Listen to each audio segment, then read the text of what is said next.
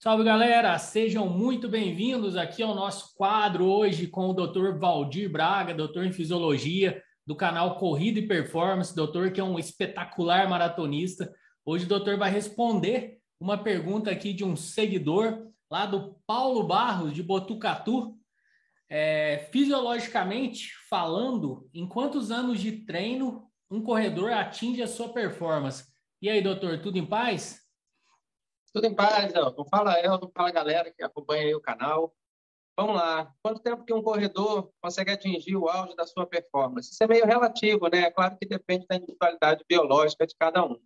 Mas, no geral, a gente assume que um corredor, ele correndo, correndo de maneira consistente, ele consegue atingir o auge da sua performance em torno de cinco anos. Então, ele leva cinco anos para estar no pico. É claro que isso vai depender da idade do corredor, né, se, do tempo que ele consegue se dedicar para treinar, para conciliar trabalho, treinamento e tal. Mas, via de regra, se treina de maneira consistente, está ali todo dia treinando bem direitinho, ele vai conseguir aí, entre quatro e cinco anos, atingir o pico da, da performance dele. Muito bom. Então, eu sou um singelo iniciante, tem dois anos e meio, mais ou menos, então ainda é bom que dá uma esperança de melhora, né? E também é bom que joga a gente assim para ficar mais humilde, né? Para mostrar que é iniciante mesmo. Há quantos anos o senhor corre? Eu corro há quatro anos. Quatro, quatro anos. Também é. ainda, tem um auge a ser atingido. doutor, é, tem uns tempinhos ruins em maratona, né? Qual que é o teu RP, doutor, na maratona? Na maratona, 2 horas e 45. Foi é. em Chicago, 2019. Saudade. pois é, tá doido. Mas é interessante, né, doutor? Quando a gente fala de fisiológico, então é toda aquela parte de desenvolvimento cardiovascular, de musculatura e tudo mais, né? Somente o tempo que dá isso para o corredor, né? Não adianta é, querer treinar, por mais que o cara já esteja em outro esporte, mesmo assim, somente essa maturação no esporte específico que vai fazer a pessoa atingir o seu auge, digamos assim, então. E isso é o que a gente ouve muito falar, assim, de maneira muito popular, do lastro de corrida, né? Você ter lastro de corrida. Na verdade, todas aquelas adaptações de musculatura, de articulação se tornando mais resistente, de densidade óssea de corredor que muda ao longo do tempo, né? A densidade óssea muda, o osso vai ficando mais compacto, obviamente para suportar mais, mais impacto toda a rede de, de vasos sanguíneos, né, os capilares sanguíneos que levam os nutrientes lá para a musculatura que está trabalhando durante a corrida. Então, tudo isso leva tempo para se desenvolver. Né? Então, às vezes a gente é muito ansioso, né? começa a correr, já quer fazer logo meia maratona daqui a três meses. Comecei a correr ontem, daqui a três meses já quero fazer uma meia. Daqui a um ano eu já quero fazer minha primeira maratona. E o corpo da gente precisa de tempo para ele ir, né? É, se adaptando. É, são adaptações fisiológicas positivas que eu sempre falo lá no canal, é, que o, o corpo precisa.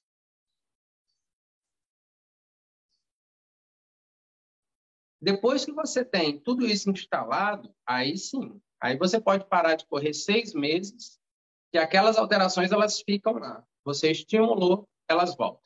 Mas até você construir leva tempo. Então tem que ter paciência e consistência. É interessante. Realmente o fitness, quando a gente está iniciando aqui, 10 dias que a gente fica parado, parece que você está começando de novo, né? Do zero, assim. É, fico feliz em saber que depois de um tempo essa perda é menor, né? Mas é interessante você ver, o cardiovascular vai embora. É o que vai embora rápido, o cardiorrespiratório, na verdade.